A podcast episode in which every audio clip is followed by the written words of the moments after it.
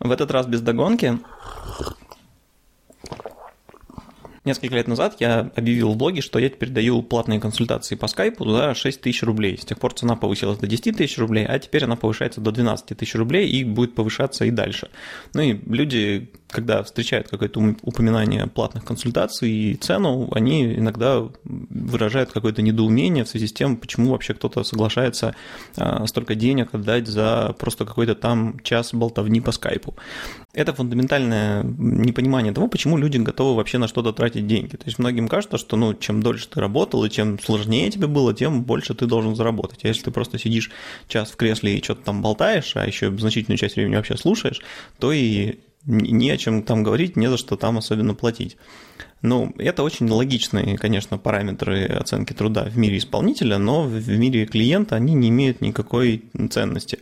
То есть э, в мире исполнителя понятно, что если я работал два месяца, я хочу за это получить денег больше, чем если я работал один месяц, потому что мне все эти два месяца надо э, на что-то есть, платить за квартиру и все остальное. Ну и про сложность работы тоже логично. Если я там как-то очень сильно уставал, вынужден был отказываться от каких-то других важных частей жизни, там, не знаю, истер себе руки и что-то еще такое, то мне хочется какую-то более серьезную компенсацию, чем если я просто Э, не знаю, делал какую-то непыльную работу. Это логично. Но для клиента абсолютно безразлично, насколько сильно вы устали, когда делали свою работу, и сколько времени вы на нее потратили.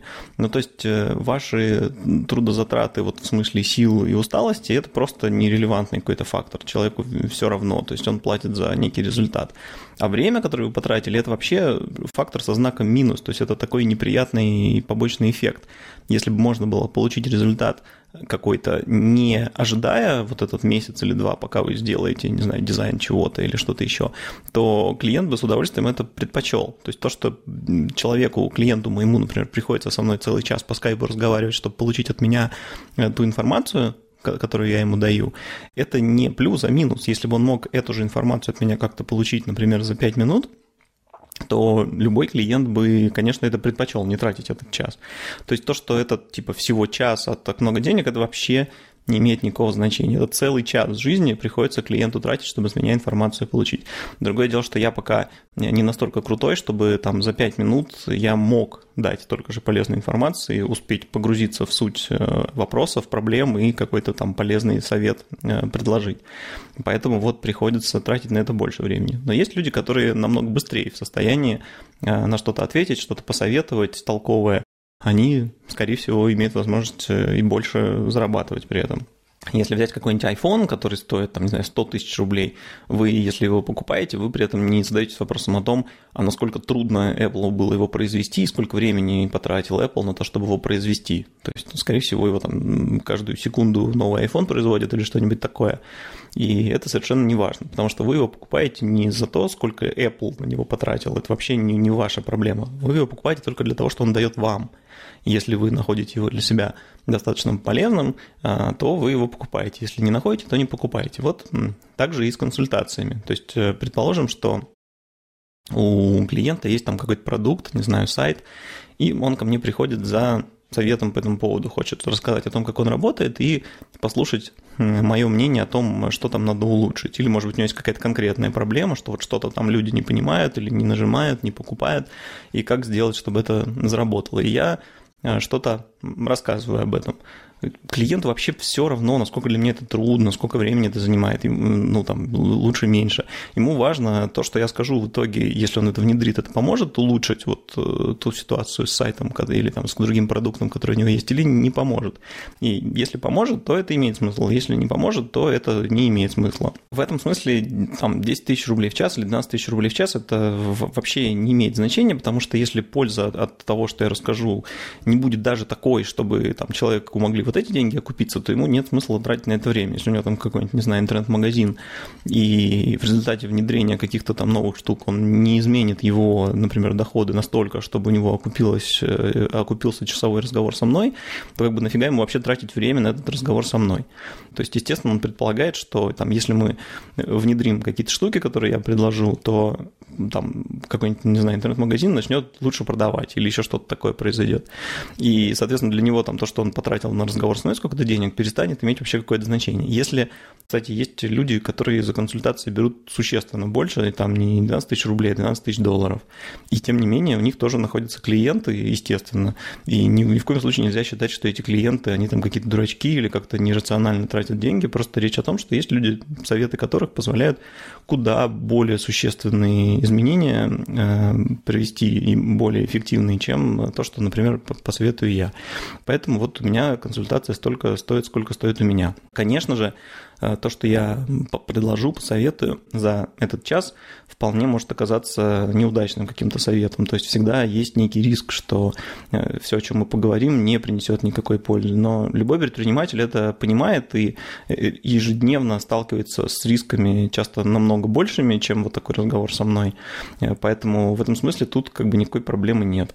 Даже некоторые люди, не предприниматели, покупают лотерейные билеты при том, что там как бы шанс выиграть практически равен нулю. А в случае с консультациями со мной все-таки шанс выиграть, наоборот, близок к единице, потому что, ну вот пока за все это время, что я консультации провожу, у меня все отзывы клиентов положительные. Мне ни разу не удалось встретиться с клиентом, который бы как-то в конце разговора не сказал большое спасибо, да, было очень полезно, мы вот это попробуем, вот это попробуем. То есть всегда люди довольны. И как бы всегда, когда мне не лень спросить, а потом клиенту не лень ответить, написать какой-то отзыв, я его обязательно публикую. И никогда такого не было, чтобы мне написали какой-нибудь там негативный отзыв, и я его не, не опубликовал. То есть я публикую всегда все, а негативных отзывов э, пока просто не было. Но несмотря на то, что вот такая пока история положительная, естественно, если вы вдруг подумываете о том, не прийти ли ко мне на консультацию, ни в коем случае нельзя рассматривать то, что я сказал выше, как какую-то гарантию того, что я обязательно скажу что-то полезное. Вполне может быть, что вот именно вам не повезет, и вам я ничего полезного сказать не смогу, или скажу какую-то фигню, или вообще скажу что-то, что после внедрения вам все показатели ухудшит. Так тоже может быть. Это вот, ну, такой есть риск. То есть я на консультации, все, что я могу рассказать, это исходить из своего собственного какого-то опыта, который всегда, естественно, каким бы опытным ни был дизайнер, он всегда не полон. Я могу каких-то вещей не до конца ну, недопонимать. Еще из-за того, что у нас ограничено время, всегда есть риск, что я может быть, там где-то недовникну в какие-то детали, и мой совет окажется каким-то там слишком поверхностным и не учитывающим какие-то тонкие нюансы. Или, может быть, наоборот, что я зацеплюсь за какой-то нюанс и а, там буду советовать какую-то очень частную штуку, хотя и при этом не увижу картины в целом. То есть это обычная ситуация. Но вот пока вроде бы, вроде бы везло, и мне удавалось какие-то полезные вещи людям предложить. Ну и, собственно, к вопросу о том, почему именно консультация стоит 12 тысяч рублей, а не сколько-то еще, а ответ на этот вопрос очень простой, потому что мне так захотелось. И это единственный честный, правильный и вообще возможный ответ на вопрос о том, почему какая-то цена. Откуда-то у людей взялось поверье, что цену надо обосновать. Вот нельзя просто сказать, у меня столько стоит, нужно объяснить, почему именно столько стоит. И это очень странно, потому что мне как покупателю плевать, почему что-то сколько-то стоит. Если оно стоит столько, сколько мне как бы комфортно за это заплатить, значит, я это куплю. Если это стоит больше, чем, на мой взгляд, адекватно, значит, я это не куплю. То есть, если я прихожу в магазин, стоит пакет сока какой-нибудь, на нем написано, что он стоит 150 рублей, ну вот он просто столько стоит, там нигде нету выкладок того, сколько труда на него затратили, там сколько стоит картон в этой коробке. Ну, то есть, блин, вот подходит тебе эта цена, бери, не подходит, не бери. Это очень понятно и очень честно. В мире архитекторов, я знаю, принято оценивать э, там проекты по площади квартиры или там какого-то помещения, то есть сколько это стоит квадратный метр, и ты умножаешь на площадь, и вот цена твоей работы очень странная история. Из-за этого архитектор иногда оказывается в ситуации, что там по квадратным метрам получается очень мало, а работа очень сложная, потому что нужно в какой-нибудь там очень маленькой квартире там какую-то безумно сложную пространственную задачу решить, разместить все. Э, бывает наоборот, что квадратных метров очень много, а при этом там не так уж много каких-то деталей надо продумывать. Ну, представьте, что вы делаете э, интерьер спортзала, да, например, там нужно повесить только две корзины баскетбольных по углам и придумать, в какой цвет красить стены. Я, естественно, упрощаю, пожалуйста, если вы архитектор, не обижайтесь, я понимаю, что ваша работа сложнее. Но я к тому, что бывают очень разные Э, истории, и при этом как бы оценивать по метрам полная чушь. То есть, естественно, что единственная честная оценка – это вот ты рассматриваешь проект, понимаешь, что тебе предстоит сделать, и дальше ты просто, ну, за какую-то сумму тебе будет окей это сделать, а за какую-то не окей. И ты вот называешь сумму, за которую тебе будет окей это сделать.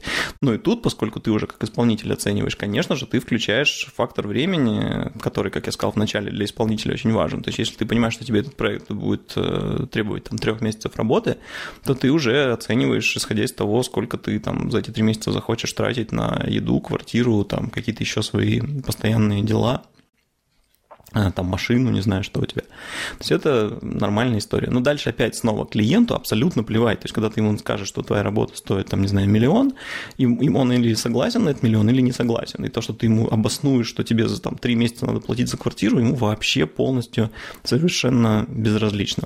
Все, всех целую, жмите на колокольчик, что там еще надо делать, делайте, а, слушайте меня в виде подкаста а, в подкастных приложениях, потому что смотреть на экран большого смысла нет. И, конечно же, приходите на консультацию, пока не стало еще дороже.